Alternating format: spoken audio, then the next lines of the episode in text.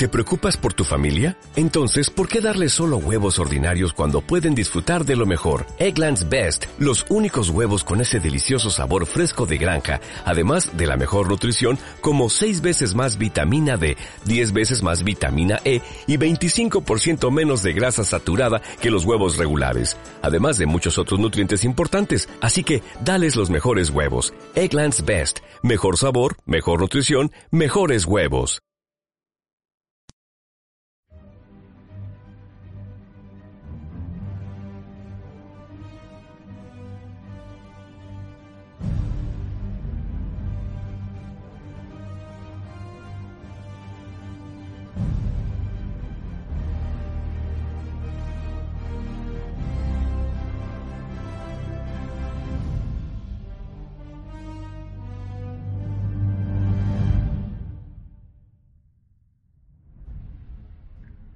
Hola y bienvenidos a un nuevo programa de Mundo Marvel.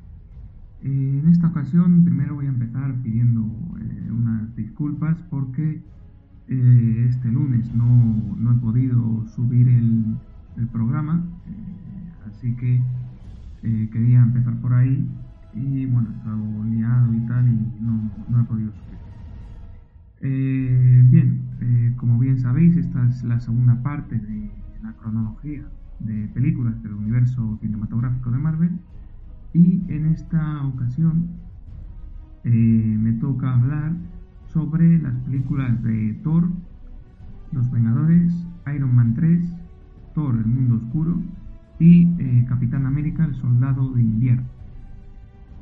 Eh, las cinco siguientes películas de esta segunda parte de la cronología del universo cinematográfico. Antes de, empezar con esto, también quería comentaros que ya ha salido un nuevo avance de Vengadores Endgame. Eh, ha salido hoy, según estoy grabando este programa. Y eh, la verdad es que pinta bastante bien y es el, mejor tráiler de, todos los que han salido.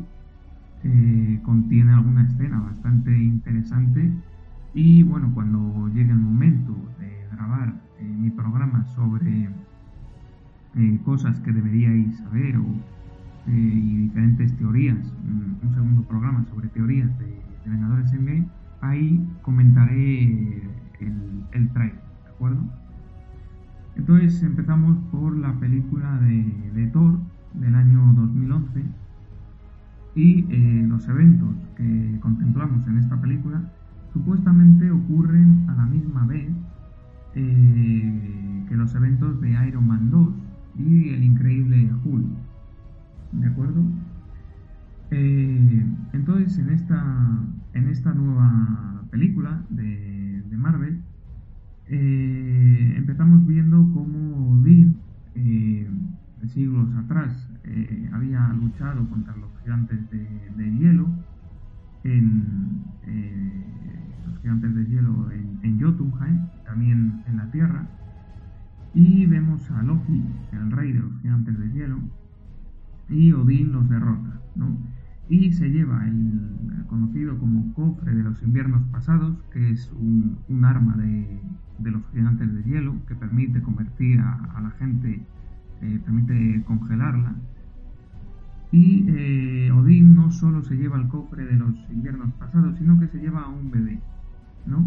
Entonces, eh, la película, pues bueno, nos va alternando también con, las escenas de, eh, de Jane Foster y, sus amigos eh, buscando una especie de anomalía en una tormenta y se encuentran con Thor, ¿no? Y luego ya empieza todo esto de Odín contra los gigantes de hielo y ya vemos después como Thor va a ser coronado como nuevo rey de Asgard, ¿vale? Pero eh, parece ser que los gigantes del hielo se, cuelan en, Asgard, ya digamos que ahora mismo ya estamos en el presente, ¿vale?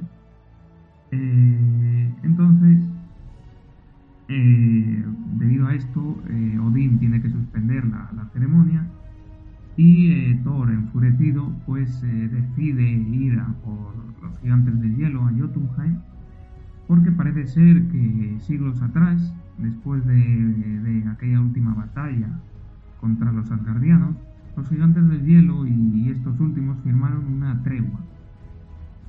Eh, digamos que establecieron un acuerdo para no volver a, luchar. Eh, debido a que los gigantes del hielo eh, perdieron. Entonces, Thor decide ir a, Jotunheim violando ese contrato o ese tratado eh, y para ello convence también a, sus amigos, que son los llamados eh, los tres guerreros y también Lady Sif. Eh, estos personajes son Fandral, quien en los cómics digamos, amigo de, Thor, que, va con él a sus aventuras y tal, y que la verdad es que su aspecto se parece bastante al, al de Robin Hood, ¿no? Eh, digamos que es como un espadachín, y podría decirse que es aparentemente el más responsable del grupo, esto es en los cómics, porque bueno, la película no se ve tanto ¿no? de esa faceta. Eh, luego está Hogun, que digamos que es similar a, un, a un samurái, ¿no? Tiene, tiene ese estilo, eh, lleva una maza y digamos que no es muy hablador, al igual que en los cómics no es muy hablador y aquí pues tampoco eh, habla demasiado. Y luego está Volstar, que eh, sí que tiene, eh, como, su contraparte en los cómics, tiene ese gran apetito, ¿no? Y es como el más bruto, ¿no? Aparentemente. y luego estaría Lady Sif, que en los cómics es la amiga de la infancia de, Thor y de Loki, de su hermano pero en los cómics digamos que empieza en un momento dado a surgir un romance entre, entre Thor y, Lady Sif, pero eh, Loki se interpone entre ellos y al final pues, eh, pues consigue ¿no? interponerse porque él también está enamorado de ella. En la película mm, realmente no lo vemos así, pero sí que es cierto que mm, en algún que otro punto parece como que Lady Sif, eh, eh, digamos que siente algo, ¿no? Por, por Thor. Sobre todo en, en, en, Thor, el mundo oscuro, se ve, se ve más de, esto. Eh, entonces, van a, Jotunheim, Lady Sif, los tres guerreros y, y Thor, porque pues Thor quiere, digamos, vengarse y porque bueno, realmente fueron los gigantes del hielo los que violaron el, tratado, eh, que pretendían llevarse el cofre de los, de los pasados. Entonces, eh, en la batalla, al final, llega Odín, ¿vale? Llega Odín y eh, Loki le dice que, que, bueno, que han violado el contrato, ¿no? Y que ahora van a ir a por ello.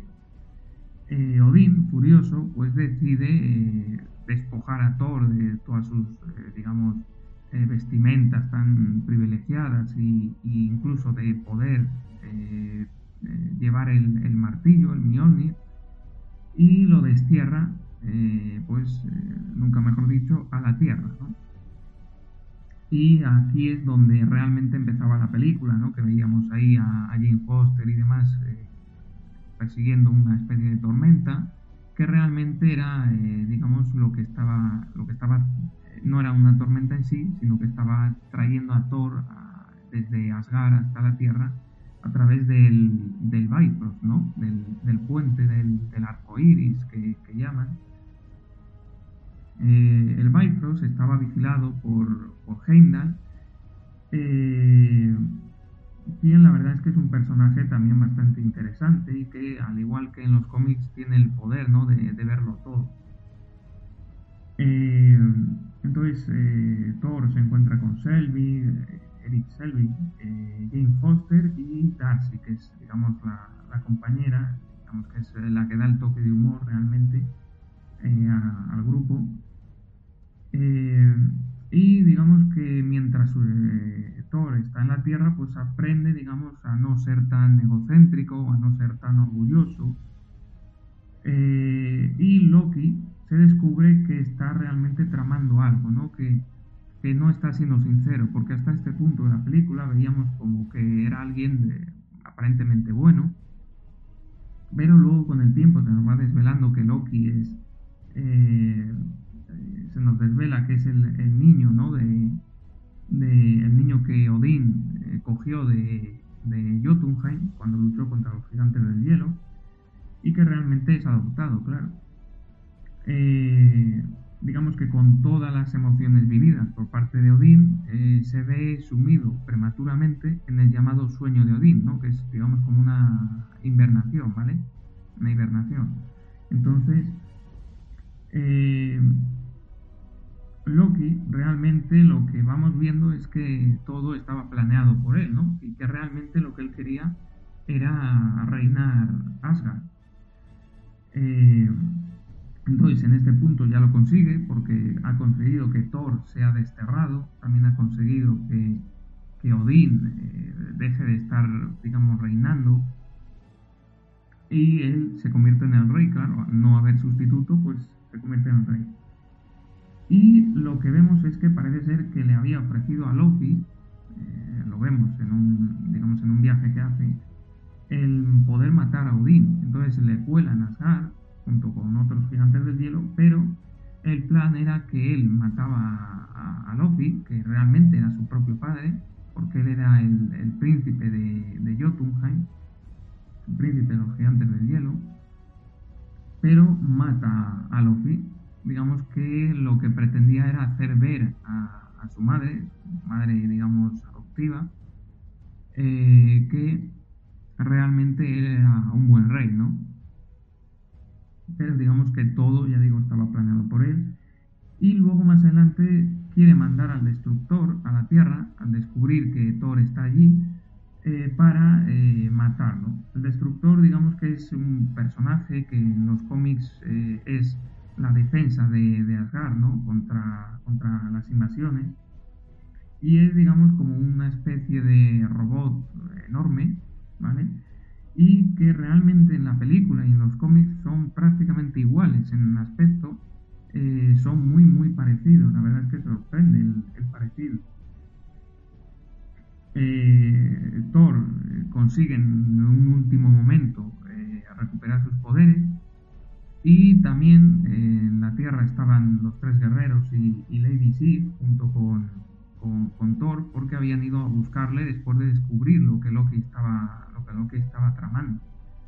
Y van a buscarle. Entonces, cuando prácticamente están perdidos contra el destructor, pues eh, Thor recupera sus poderes y destruye el, arma de, este arma, ¿no? El, destructor. Eh, también antes de todo esto, cuando Thor pretende, digamos, recuperar su martillo, que también había sido enviado a la Tierra por Odín, aparece Ojo de Halcón.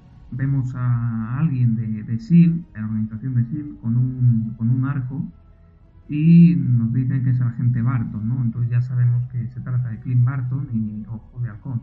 Realmente Ojo de Halcón eh, ya se, se pensó o se planteó usarlo eh, o que apareciera en, eh, Iron Man 2. ¿vale? Realmente se, se, quería que apareciera en otra película. También aquí vemos en esta película a la gente Coulson de SEAL, que lo vimos en Iron Man. Eh, parece ser que cuando están intentando sacar el martillo hay una serie de personas y entre ellas vemos el cameo de, Stan Lee, ¿no? que digamos conduce una camioneta intentando levantar ese martillo, no arrastrarlo. Eh, y también hay un cameo eh, en donde aparece un, guionista de, algunas de las, de las historias o de las que digamos que los fans de los cómics pues parece ser que consideran como las mejores etapas de, de, de Spider-Man en, el mundo de los cómics. Eh, luego, eh, también comentaros, pues, eh, que bueno, luego Thor consigue regresar a, Asgard y ahí lucha contra, contra Loki. La verdad es que no dura demasiado la pelea y Loki aparentemente muere al, precipitarse al vacío del, espacio, pero realmente no, eh, en una escena post créditos que luego vemos, realmente no, está muerto. Eh, el, pueblecillo en donde, en donde Thor eh, queda en la Tierra, en donde le vemos esa, esa pelea contra el Destructor, realmente, a modo de curiosidad, comentaros que es un pueblo que fue creado a partir de la nada, ¿vale? Es un pueblo de, de, Nuevo México, pero no eh, fue creado, digamos, exclusivamente para la película. Eh, también eh, el reino de Asgard, es mm, bastante diferente en los cómics, ya que aquí se ve como un lugar muy avanzado, con mucha riqueza, y en los cómics tiene un aspecto más medieval y realmente no es un reino, sino que es más bien como una dimensión, ¿no? Es un otro lugar dentro del, multiverso. Eh, también aquí, en esta película, cuando Thor está con Jane Foster hablando, intentando explicarla pues, de dónde viene y todo eso, eh, se habla del árbol Yggdrasil, que ya comenté en la película de Capitán América, el primer Vengador, que es el árbol de los nueve mundos o los nueve reinos. Eh, también la escena en donde Odín destierra a Thor, esa escena en donde le quita todos sus privilegios y tal, como ya he dicho antes, eh, el actor Anthony Hopkins, quien interpreta a Odín en, estas películas, pues eh, la escena, toda esa escena en donde él ah, dice ese discurso, realmente fue bastante improvisada y el objetivo era que, digamos, eh, crear en, el actor Chris Hemsworth, que interpreta a Thor, crear esa especie de, sensación hacia el espectador de que, de que es digamos, verídico, ¿no? De darle eh, ese efecto de realidad. Ya que ya digo que el actor Prince Hemsworth no sabía que, esa escena era así, fue improvisado. Eh, también los hermanos Hemsworth, porque Chris Hemsworth eh, también tiene un hermano llamado Liam, y que realmente se parecen bastante, ambos para esta película fueron propuestos como candidatos, ¿vale? pero realmente Liam era el, que aparentemente iba a conseguir el puesto, pero Chris eh, Hemsworth convenció a los, a los productores de que le usaran a él y bueno, pues al final le usaron a él, ¿no? También el personaje de Odín eh, pudo haber estado interpretado eh, por Stan Lee, pudo haber sido interpretado por él, porque Stan Lee pidió convertirse en Odín, ¿no? que le usaran como Odín. Pero bueno, decidieron que, que, no, que era mejor un cameo y tal, y seguir en la misma línea. Y la verdad es que yo creo que es, es un acierto, ¿no? Porque si se hubiera convertido en Odín, digamos que los cameos que había hecho previamente, pues eh, hubieran quedado un poco extraños, ¿no? Eh, también en, la película eh, crearon hasta un total de 20 martillos diferentes, con diferentes y diferentes pesos, ¿no? Según lo que se requiriera, un martillo de goma para los golpes, un martillo más pesado para esas escenas en donde nadie podía levantarlo y tal. Se crearon hasta un total, ya digo, de 20 martillos. También en la sala de los tesoros de Odín, eh, que sí que vemos más de una vez en la película, se observan algunas reliquias. La verdad es que se observa muy poco, no, eh, no permite, digamos, verse mucho, pero sí que si haces, eh, digamos, paradas durante la película, se van viendo algunas de las reliquias. Las reliquias que aparecen son, por un lado, el guantelete del infinito, que luego en Thor Ragnarok pues, se nos demostraría que realmente ese guante era falso, no era simplemente una referencia ¿vale? a los cómics. Pero otro de los objetos que había era el llamado Orbe de Agamotto, que es, digamos, eh, en los cómics un objeto que está en manos de Doctor Strange y que le dio el famoso ser, eh, digamos, cósmico Agamotto. Eh, es una especie de esfera de cristal que, digamos, reposa sobre un trípode y digamos que gracias a la magia de Doctor Strange eh, le permite eh, ver e incluso viajar a otras dimensiones, ¿no? Y sobre todo, pues poder detectar eh, focos de, magia, ¿no? Focos en donde haya gente usando magia. Sí que es cierto que para grandes personajes de gran poder, pues no, no le permite verlo, pero sí que en general puede, puede saber ¿no? dónde hay alguien practicando magia y cosas de, ese estilo.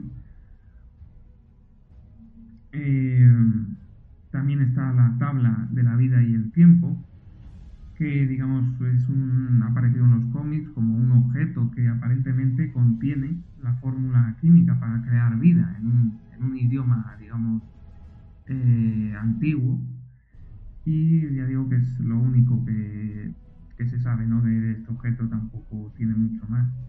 Luego también vemos la llama eterna, que esta sí que tuvo más importancia en la película de Thor Ragnarok, ¿no? que es la que le da los poderes a Surtur, el, demonio.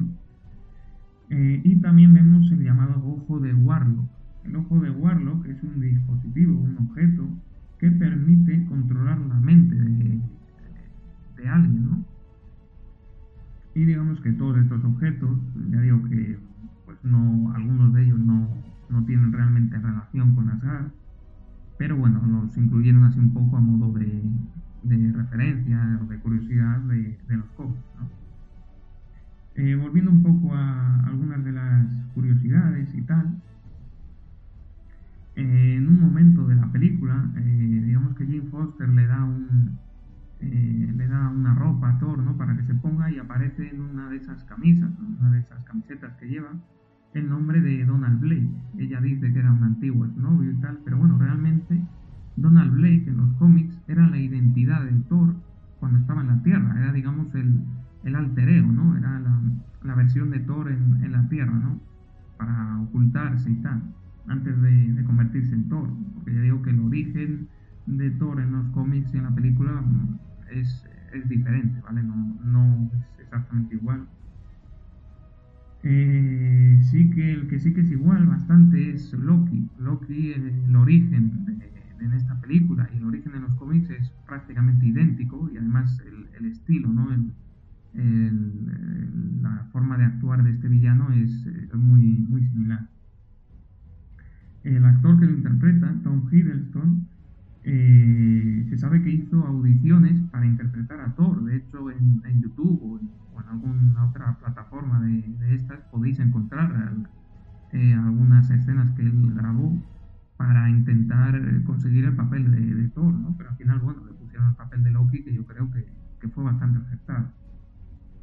Eh, como Loki, también incluso se llegó a postular a, a Jim Carrey, ¿no? Se llegó a decir que Jim Carrey podría haber sido Loki, ¿no? Pero final se quedó esta, esta persona, este actor, y, bueno, la verdad es que fue bastante acertado. Eh, también en la película se hace una referencia a algunos otros personajes del universo de Marvel.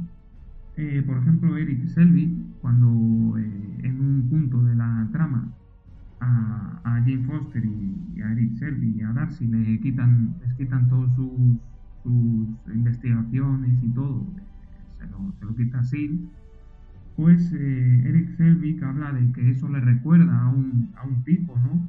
Que era un pionero en radiación gamma y que de la noche a la mañana pues desapareció, ¿no? Eh, obviamente hablaba de, Bruce Banner, ¿no? Eh, también en, en, esta película, digamos que en la escena post créditos, ¿vale? Eh, tiene dos escenas post créditos, ¿no? Eh, en donde en la primera lo que vemos básicamente es a, eh, vemos el, el tercer acto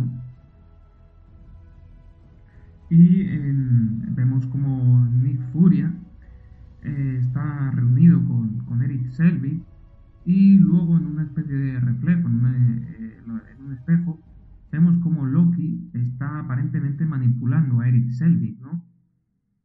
Eh, digamos que aquí, pues, eh, ya nos están un poco introduciendo lo que va a suceder en, Vengadores, en la película de, Los Vengadores.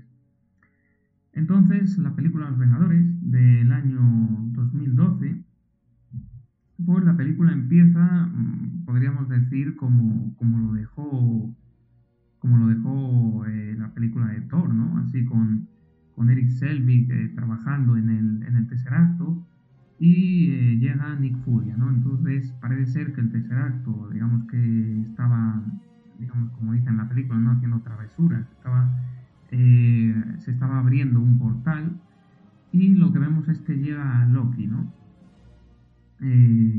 Aquí, en esta película, al empezar, eh, vemos, como ya dije al comentar la película de Capitana Marvel, vemos un letrero en donde aparece lo del proyecto Pegasus, que lo conectaba con, con Capitana Marvel.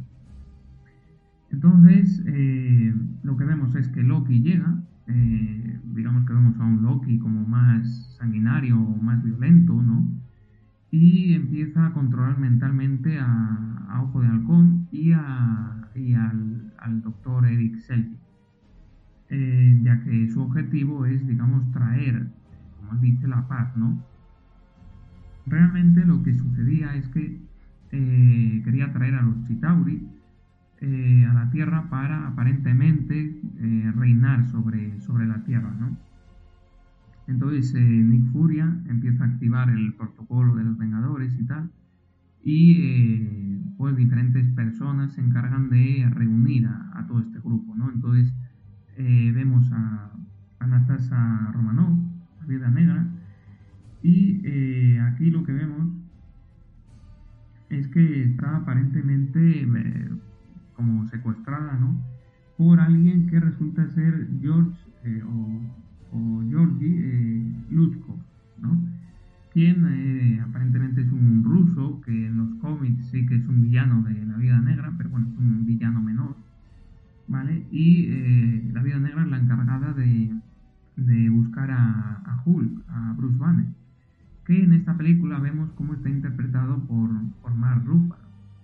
Eh, eh, como ya dije, o si no lo dije, pues lo digo ahora, el actor Edward Norton, que interpretó a Bruce Banner en la película El Increíble Hulk de, 2008, eh, pidió más dinero. Si querían eh, seguir usándole como Bruce Banner, él quería que le pagaran más, pero como a Robert Downey Jr. ya le estaban pagando bastante, pues decidieron que no, y usaron a Mark Ruffalo, que en principio iba a haber sido la primera opción del director de El Increíble Hulk. Así que bueno, al final usaron a este actor que la verdad es que en mi opinión pega bastante, bastante mejor con, con, Hulk, ¿no? También es cierto que en esta película el aspecto de Hulk es muy similar al de, al de Mark Ruffalo, entonces eh, se le da un toque bastante más realista comparándolo con el, con el de la película de 2008. Entonces también este hecho pues hace que digamos sea más preferible este, este actor. Eh, la película de Los Vengadores está dirigida por Josh Whedon, quien eh, dentro de Marvel tuvo participaciones, en concreto participó en un arco argumental dentro de, unos cómics sobre los X-Men. E incluso se le consideró para realizar la película, para dirigir la película de los X-Men del año 2000. Eh, entonces, bueno, ya digo, mandaron a la vida negra a, reclutar a, por así decirlo, a Bruce Banner eh, Nick Furia se encargó de, reclutar al Capitán América, que por cierto este personaje realmente eh, iba a tener muchas más escenas de las que veíamos en la película, en donde lo que nos enseñarían es un poco cómo se adaptaba el Capitán América al mundo presente después de haber estado congelado durante 70 años. También Iron Man, eh, el actor Robert Downey Jr., iba a tener bastante más protagonismo en un inicio. Eh, lo que pasa que, bueno, al final no fue así, ya que Robert Downey Jr. lo que le pidió al, pidió al director es que él fuera, digamos, el líder de los Vengadores y que él tuviera mucho más papel protagonista. Eh, parece que hicieron una prueba y, bueno, no, le gustó al director como quedaba y al final eliminaron eso. Aún así, Robert Downey Jr. Y el actor Chris Evans de Capitán América eh, son los dos actores que más eh, tiempo aparecen en, la película. El metraje original llegaba a sobrepasar las tres horas, ¿no? Pero bueno, al final duró dos horas y 23 minutos. Eh, y bueno, también lo que se quería un poco era contar el pasado de Clint Martin antes de, entrar en SEAL y tal, en donde, al igual que en los cómics, pues era un artista de, de un circo, quien había sido entrenado por una serie de, villanos, por así decirlo, de supervillanos, en contra de, y que lo tenían allí recluido en contra de su voluntad, ¿no? Luego escapó y más tarde se uniría a SEAL y, tal.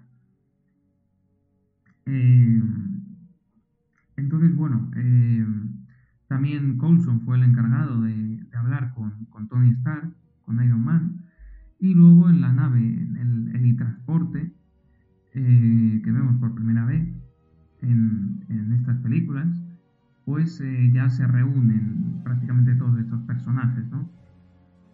Eh, eh, consiguen encontrar a, Loki, quien estaba buscando pues, una serie de artefactos para construir el, portal que luego más adelante veríamos en la película. Y em, vemos como el Capitán América y, y la Viuda Negra ¿no? llegan para detener a Loki y aparece Iron Man, ¿no? Ahí es donde se empiezan a conocer y tal. Luego, cuando capturan a Loki, llega Thor. Realmente el plan de Loki ya se ha capturado. Pero llega, llega Thor y se lleva a su hermano, ¿no? Su hermano Loki. Y hay una escena en donde aparecen discutiendo y vemos como hay dos cuervos, eh, dos cuervos eh, posados, ¿no? Sobre un árbol y resulta que estos dos cuervos, eh, precisamente, eh, son, por así decirlo, las dos mascotas de, Odín, que digamos son sus ojos y sus oídos, y que en la película de Thor sí que vimos en el momento donde le iban a coronar rey, en el trono aparecen los dos cuervos eh, posados. ahí vemos una pelea entre Capitán América, Thor y Iron Man, bastante épica.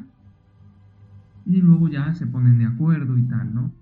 Y Loki realmente pues acaba en el transporte que en principio parecía que era su plan, ya que luego Ojo de Halcón va a rescatarle y consigue escapar de la nave y a la vez consigue separar a los diferentes Vengadores, ¿no? Por culpa un poco también del, cetro que llevaba Loki, que contenía, como más adelante veríamos, en Vengadores Era de Ultron, contenía la gema de, de la mente. Y que eh, también se nos desvelaría hasta hace relativamente poco que en esta película Loki realmente estaba siendo controlado por alguien, que luego en la escena post créditos se nos demostraría quién es, ¿no? Ese alguien era Thanos. Eh, sobre Thanos, Josh Whedon dijo que bueno, quería introducir a alguien que manejara los hilos, que, que, que, Loki no fuera el principal villano, sino que hubiera alguien detrás de él, ¿no? Y decidió usar a Thanos porque a él siempre le había parecido un villano bastante chulo eh, todo el rollo este de la muerte y tal. Y bueno, decidió introducirlo. Y la verdad es que gustó bastante. Y bueno, ya digo que hasta ahora ha sido el que ha estado detrás ¿no? de, muchos de los eventos. Eh,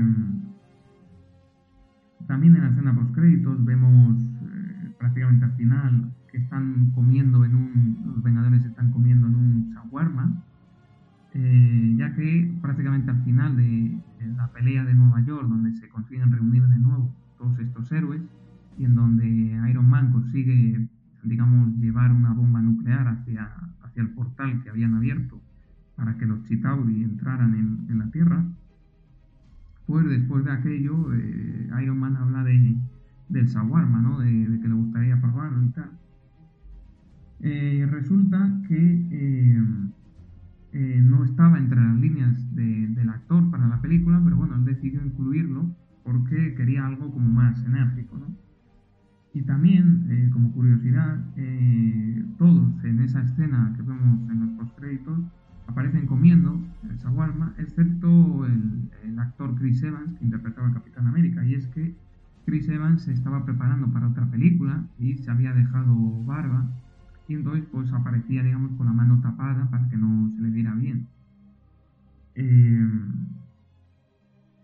también, eh, también parece ser que, en, el, discurso, que, es una de las escenas bastante recordadas de la película, en el discurso que tiene eh, Loki con, con Hulk, cuando están en la, en la torre de Tony Stark, cuando están hablando y Loki le habla de que él es una bestia que no puede contra un dios y no sé qué, pues Hulk digamos que le, le zarandea y le golpea hasta que le deja prácticamente muerto, ¿no? Y Hulk dice eso de dioses a mí.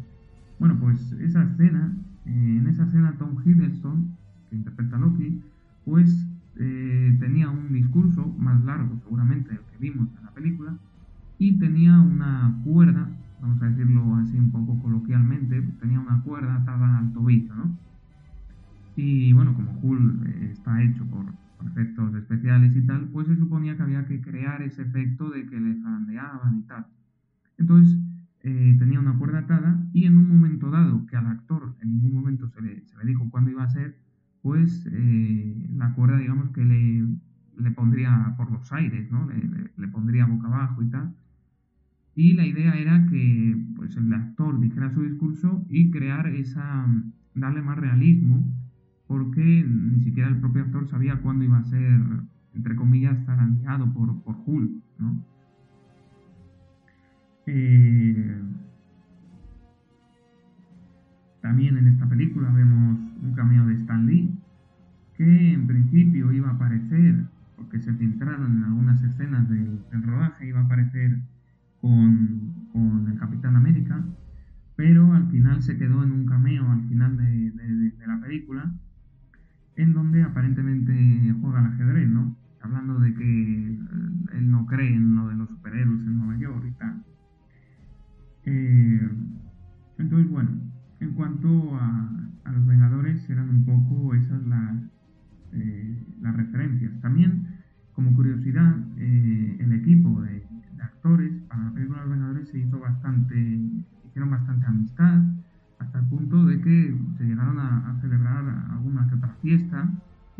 había bailes eh, de vez en cuando entre alguna que otra escena, ¿no? Y digamos que pues eh, algunos hacían chistes y, luego estaban el actor Chris Hemsworth y, Chris Evans, digamos que rivalizándose sobre las habilidades que eran capaces de hacer gracias a, sus entrenamientos para convertirse en estos, estos superhéroes, ¿no? La siguiente película sería la de Iron Man 3 del año 2013. Fue una película que a los fans en, bastantes aspectos decepcionó. Pero bueno, en la película lo que vemos es eh, un poco del pasado de Tony Stark y vemos a alguien llamado Aldrich Killian, eh, quien le habla de, pues, de, una especie de fórmula que permitía regenerar eh, tejido vivo y tal. Llamado el famoso Extremis. Entonces eh, Tony le ignora completamente y sin saberlo pues crea, digamos, por así decirlo, a alguien que, que realmente luego se convertiría en, un rival de él, ¿no? Eh, después de la película Los Vengadores es cuando se remonta básicamente y aquí también lo que vemos es que Tony Stark quedó bastante afectado tras la película Los Vengadores ya que eh, cuando aparentemente todo estaba perdido en, Nueva York, cuando estaban luchando contra los Chitauri, pues el gobierno decidió enviar un misil y destruir la ciudad, misil nuclear. Pero Iron Man consiguió desviarlo e introducirlo en el agujero de gusano que se había abierto en el, en el, cielo y que había traído a los Chitauri y consiguió destruir toda la, prácticamente toda la, a todos esos seres, ¿no? toda esta, toda esta raza al menos es lo que se ve aparentemente, y eh, Iron Man pues pierde, digamos, su conexión con la Tierra al, atravesar esto y, cae en picado, ¿vale? Pierde, digamos, el poder de su traje y, cae en picado hasta que Hulk le rescata, ¿no? Y vemos cómo quedó bastante afectado por, por lo que vio en, el espacio, por lo que vio en aquel momento. Que por cierto, en la película Infinity War, que se teorizó bastante sobre si, Tony Stark pues, había tenido alguna relación con Thanos, sobre si algo extraño pasaba. Bueno, pues lo que sucede en Infinity War es que Thanos conocía a Tony Stark cuando le dice que, él no es el único maldecido con el don del conocimiento, ¿no? Porque le conoce, le dice, le llama Stark, entonces realmente le conoce. Lo que sucede es que, bueno, obviamente Tony Stark había sido quien había destruido toda su flota, prácticamente toda su, flota de, guerreros Chitauri. Entonces, ¿cómo no Thanos iba a conocer a, la persona que lo había hecho?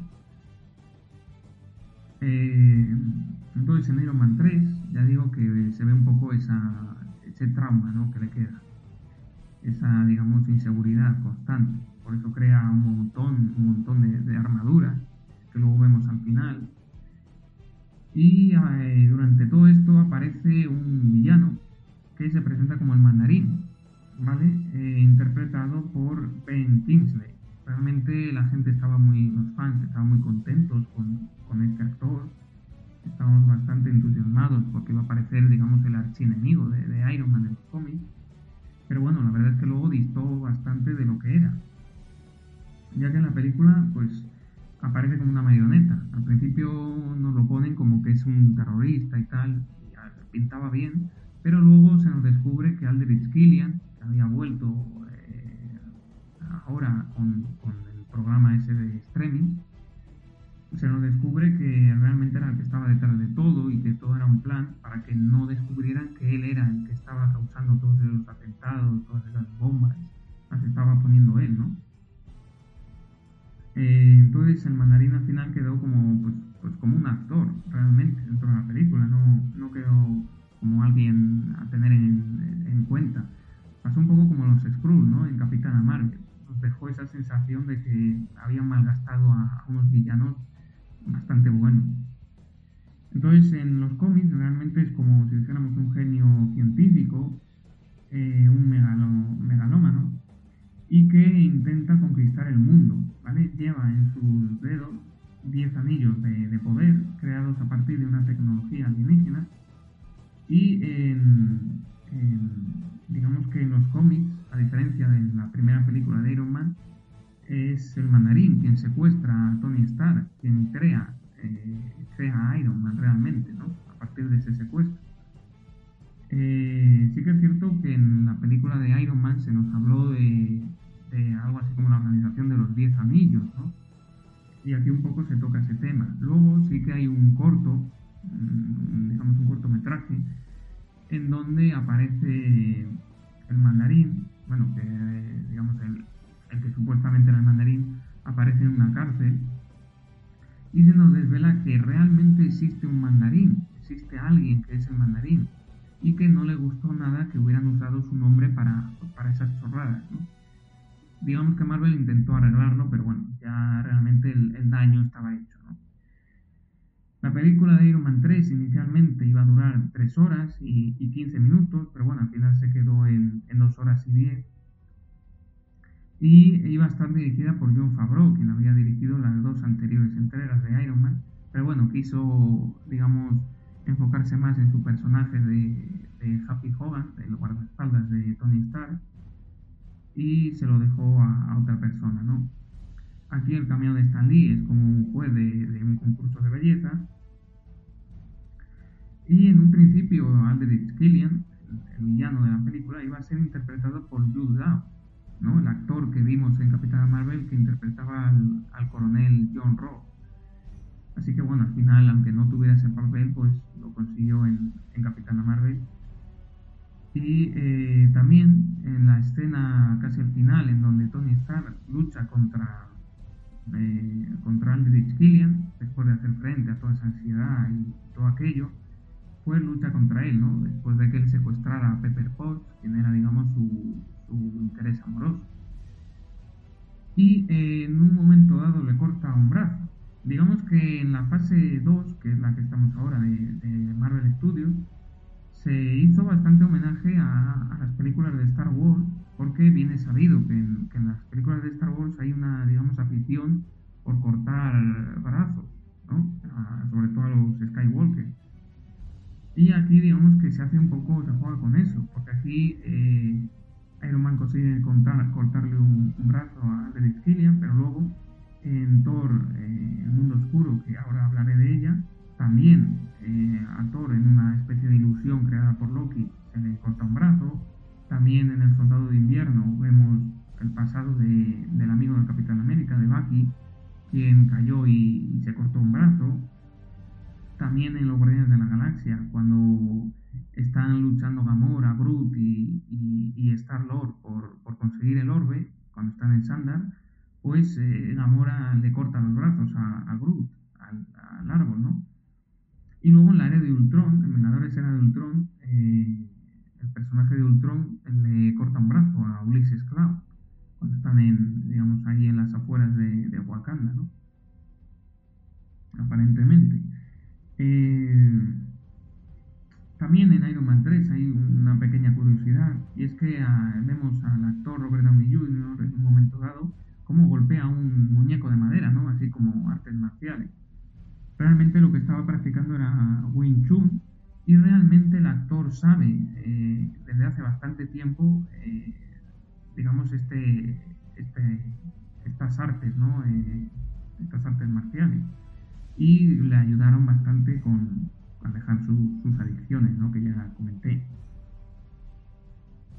Eh, también, por cierto, al final de la película, en los créditos, añadieron bastantes nombres inventados porque querían probar la fidelidad de, los fans y para los que se quedaran al final de la película, pues tenían una escena post créditos en donde lo que vemos es que toda la película, que vemos que está narrada, bueno, está narrada realmente al inicio y al final, un poco más, está siendo narrada por, Tony Stark ¿no? en la película. Y al final vemos que realmente eh, lo que estaba pasando es que estaba contando todo lo que vemos en Iron Man 3, se lo estaba contando a, Bruce Banner, interpretado por Mark Ruffalo, ¿no? a modo de, terapia por, por, su problema y tal. Y vemos que está como medio dormido, ¿no? En esta película hubo muy poquitas referencias a, cosas de los cómics, como bien podéis haber, visto, que realmente no es que fue así, yo digo que fue un poco fiasco para, muchos fans de, de, los cómics y del personaje de Iron Man, la verdad es que no tuvo mucho éxito.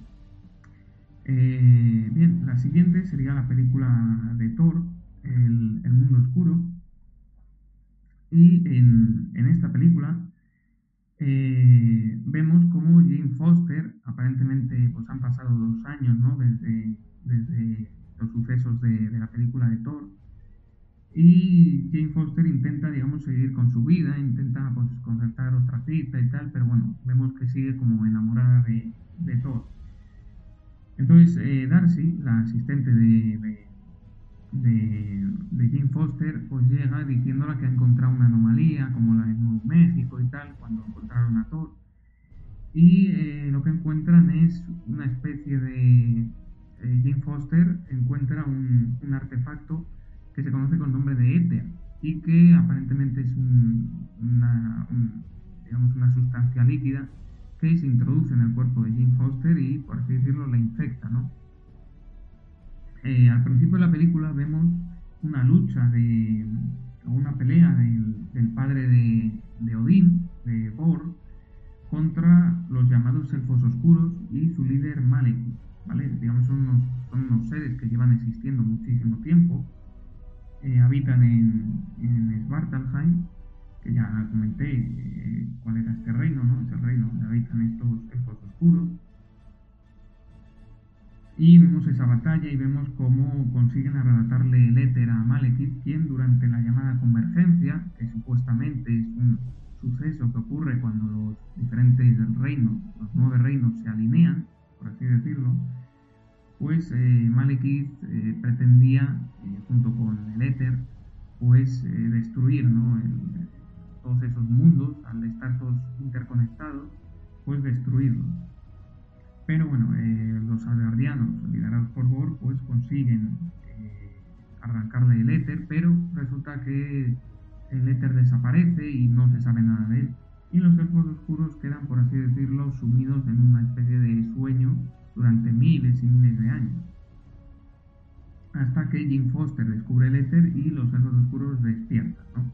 Fueron ellos los que crearon el éter se nos desvela que se trata de, bueno, no se nos desvela en sí, pero luego al final en la escena post créditos descubriríamos que se trataba de, la, una de las gemas del infinito y por las pintas pues se trataría de la gema de la realidad, aunque luego en la película Infinity War iba a ser muy diferente eh, de como lo vimos aquí, ¿no? Aquí vemos como una especie de gema que es como líquida, aunque sí que es cierto que hay un punto de la película en donde aparecen como pequeños cristalitos cuando Thor intenta destruir el éter y aparecen como pequeños cristalitos, ¿no? Y en Infinity War lo vemos como una gema, en sí. También es cierto que en la película no vemos cómo Thanos consigue esa gema. ¿no? En ningún momento vimos de dónde la saca. ¿no? Sabemos que estaba con el coleccionista, pero no sabemos más. ¿no? Esa era un poco la escena post créditos que vimos, ¿no? en donde Volsta y Lady Sif eh, van a la, digamos, a, la galería del coleccionista, ¿vale? un poco así como, la tele, ¿no? Galería del coleccionista, y allí eh, le entregan el éter a, a Tanedil, Divan, ¿no? el coleccionista, quien dice que ya tiene una gema y que solo le faltan cinco. Esta escena post créditos estaba dirigida o estuvo creada por, James Gunn, el director de Guardianes de la Galaxia, precisamente para eso, para introducir un poco a ese personaje en, los Guardianes de la Galaxia. Eh, en la película, además, en un principio se iba a pensar que Loki no iba a aparecer, porque bueno, no se quería tener tanto protagonismo de este personaje, ya que en otras películas ya había tenido bastante, bastante trama y no querían que fuera el villano principal. Entonces en principio no iba a aparecer, pero bueno, luego vieron que, era imposible si no aparecía. Y lo que vemos es que después de los Vengadores, pues Thor, cuando lo llevó a, hasta, hasta, el, hasta Asgard, pues vemos cómo está allí, ¿no? Eh, recluido, está detenido en Asgard. Eh, Incluso también se especuló o se llegó a pensar que Jane Foster eh, iba a convertirse en la villana de la película, ¿no? Debido a que el éter la había poseído, pues podría haberse convertido en la villana. Pero bueno, al final decidieron que con, con y los elfos oscuros pues ya era, era suficiente. En esta película se llegaron a crear un total de 30 martillos diferentes. En la otra de Thor se crearon 20. Bueno, pues en esta se hicieron hasta 30 martillos, ¿no? Eh, y eh, la primera vez que vemos a Thor en esta película es cuando están peleando en, en Vanaheim, ¿no? que ya comenté también en, el anterior programa que hice, y en donde se encuentra con un con el que pensábamos que se trataba de Korg, un, un personaje, una raza de los cronianos, que son como seres eh, creados a partir de roca, pero realmente no era Korg, no era este personaje, sino que era simplemente pues un, un croniano, ¿no? Un, una persona ¿no? de, esa raza alienígena. Eh, aquí el cameo de Stan Lee, eh, que por cierto es el creador de Thor, bueno, es el creador de, gran parte de, de, los personajes que vemos en el universo cinematográfico, pues eh, le vemos cómo está en un centro médico en donde está recluido Eric Selby, quien después de la película Los Vengadores pues quedó aparentemente, digamos, tocado ¿no? de, la cabeza. Y en esta película vemos que está en un centro médico y que aparentemente no está tan mal como parece, ¿no? Porque sí que entiende bastante, habla, habla sobre la convergencia, sabe lo que es. Eh, y lo explican con unos zapatos, ¿no? Y uno de ellos parece ser que es de, de Stan Lee quien le pide que se lo devuelva, ¿no?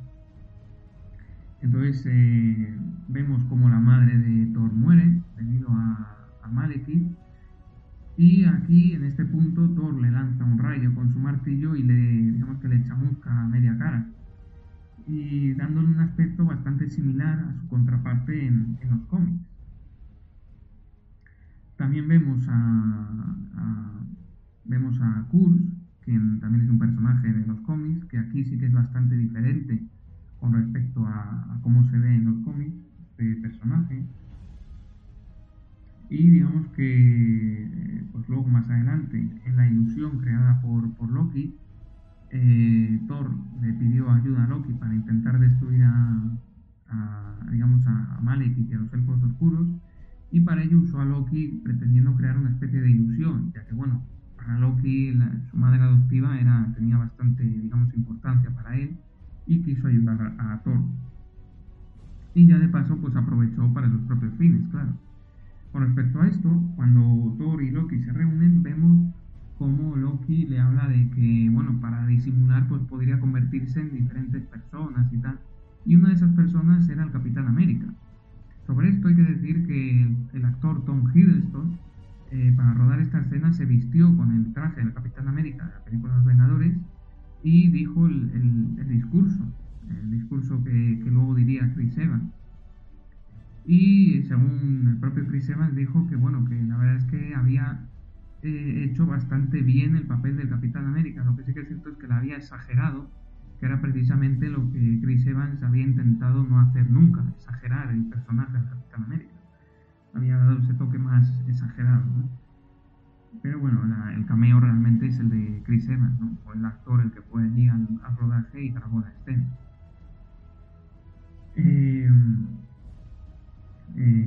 Bien, luego cuando eh, crean esa ilusión en donde le cortan el brazo a Thor y tal, eh, Malekith le saca el éter a Jim Foster y en ese punto Thor intenta destruirlo viendo esa especie de cristalitos, ¿no?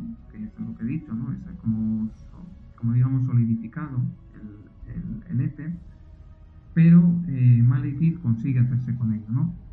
Y vemos ahí una pelea en Londres con Malekith y, Thor posteriormente. Y el Loki aparentemente muere. Eh, realmente estaba engañando a, Thor, como bien se nos demostraría al final de la película. Y lo que vimos es que Loki se había convertido en el rey de Asgard, se había hecho pasar por, por Odín. Y acaba la película viendo cómo eh, Odín no sabemos dónde está ahora mismo, o sea, en aquel momento, y Loki se había quedado con el trono de Asgard haciéndose pasar por su propio por el propio Odín.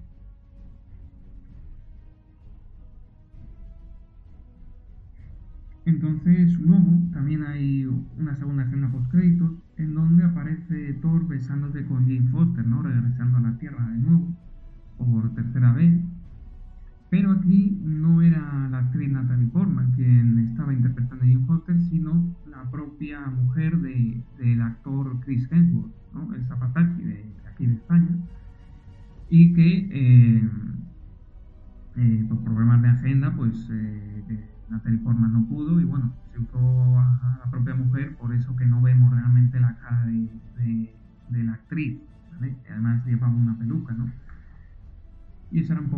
a modo de, referencia. Eh, también, eh, como curiosidad, hay un punto en donde Thor, cuando se encuentra con Jane Foster en la Tierra, cuando va a buscarla porque eh, Heimdall le dice que había dejado de verla y tal, va a buscarla y Jane Foster le, da una torta, ¿no? Diciéndole que cómo ha pasado tanto tiempo sin ir a buscarla ni nada de eso y realmente eh, le llegó a dar hasta 30 veces en, el rodaje de la escena porque bueno, la actriz tenía miedo de golpearle demasiado fuerte o de hacerle daño y tuvieron que hacer hasta 30 intentos ¿no? del golpe.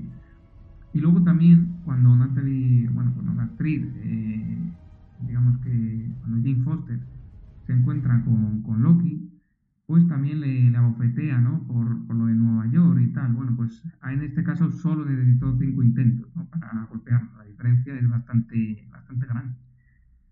Eh, después de esta película, eh, Natalie Portman ya no volvió a, a, convertirse o ya no volvió a interpretar a, a, Jane Foster, tampoco el personaje de Darcy, ni tampoco el personaje de Lady Sif volvieron ya a, en Thor Ragnarok ni en ninguna otra entrega. Eh, también al final de la película, cuando Malekith está luchando contra Thor, hay un punto en el que pierde el brazo, ¿no? En el que le consiguen arrancar el brazo, también como referencia a esto que comenté antes de, cortar el brazo, ¿no? Esa afición. Y luego la, primera escena post créditos, que ya he dicho que fue la de dirigida por, por James Gunn.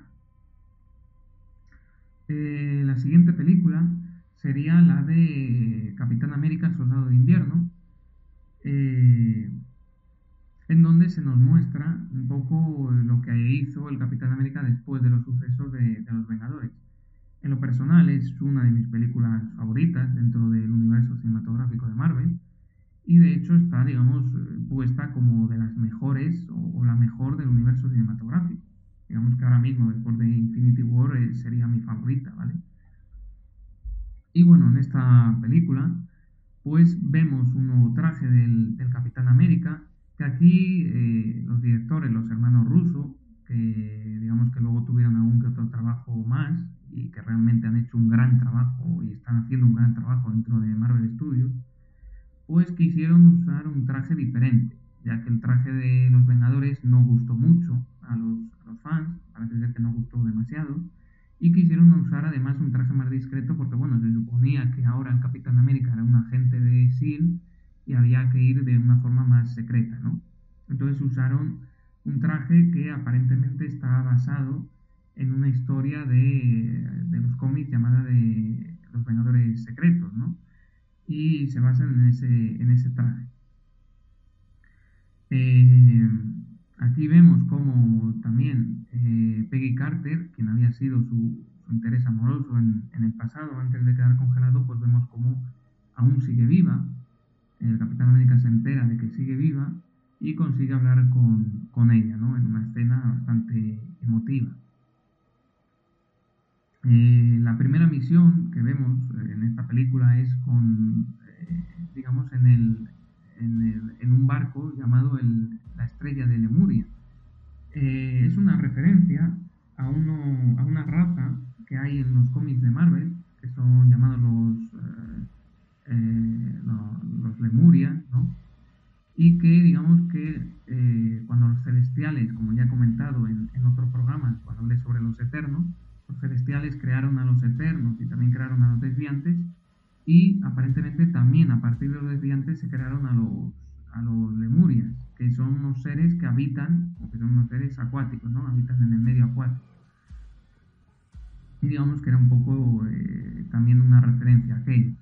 También vemos a, un personaje llamado eh, Brack eh, o Ramlo, ¿no? la gente Ramlo, eh, y que en los cómics era, era Bones, ¿no?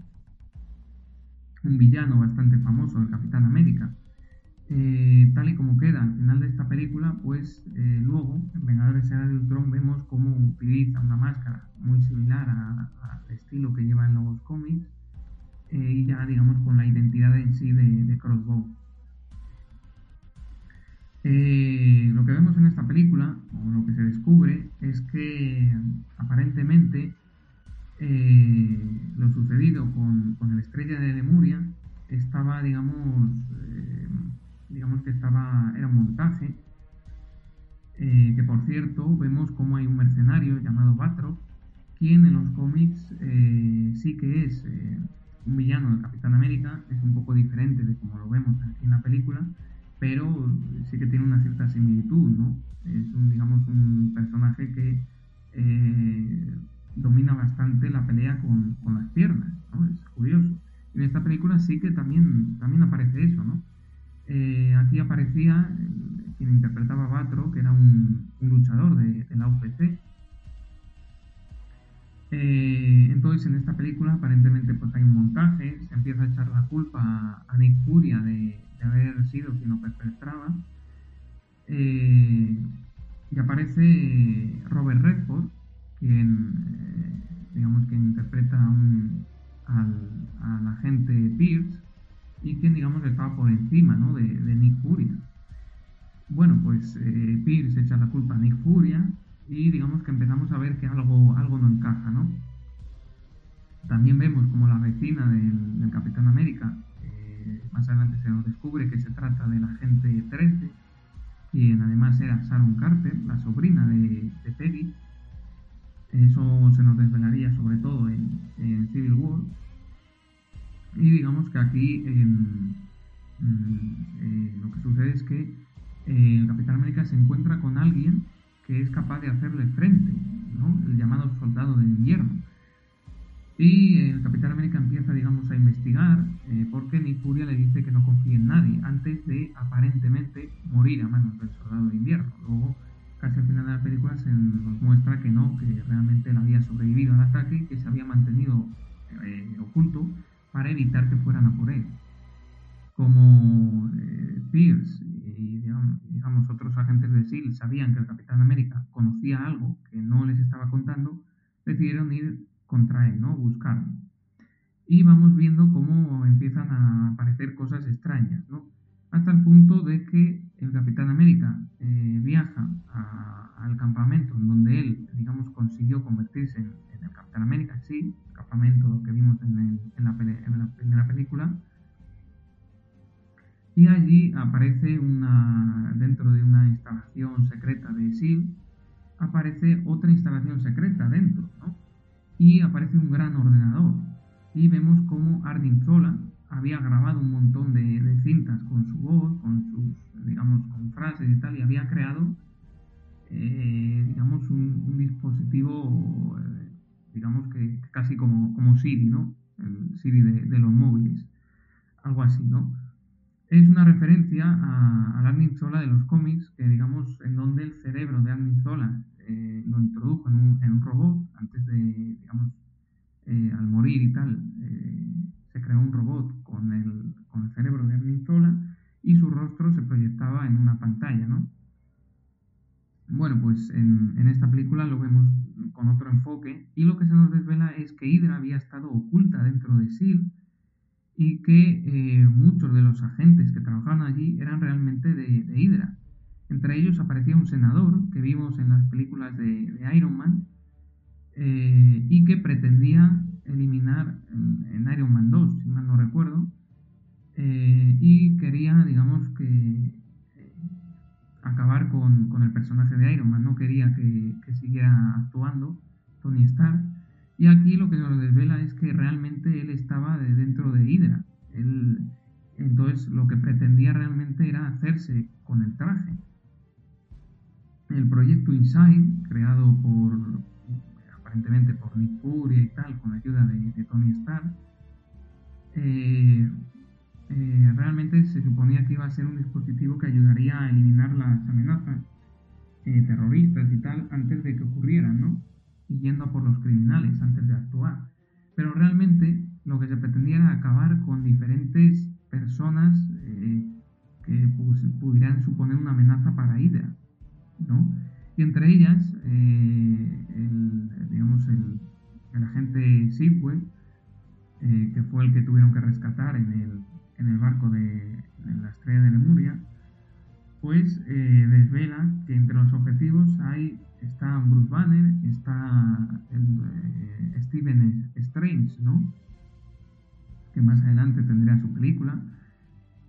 Se habla también de, de una persona del Cairo, y sobre esta persona del Cairo se está, se está haciendo referencia al personaje de los cómics conocido como Moon Knight, el Caballero de la Luna. Un personaje que, para los que no sepan muy bien quién es, es prácticamente como Batman, ¿vale? Digamos que el, estilo de, lucha y tal es muy al estilo de Batman de, este cómic. Eh, es un personaje que viste así como de blanco y tal lanza unos, eh, digamos, unos artefactos similares a, los Rams de, de, Batman. Digamos que aquí un poco se quería, yo creo, hacer referencia también a, este personaje, ¿no? De, Moon Knight.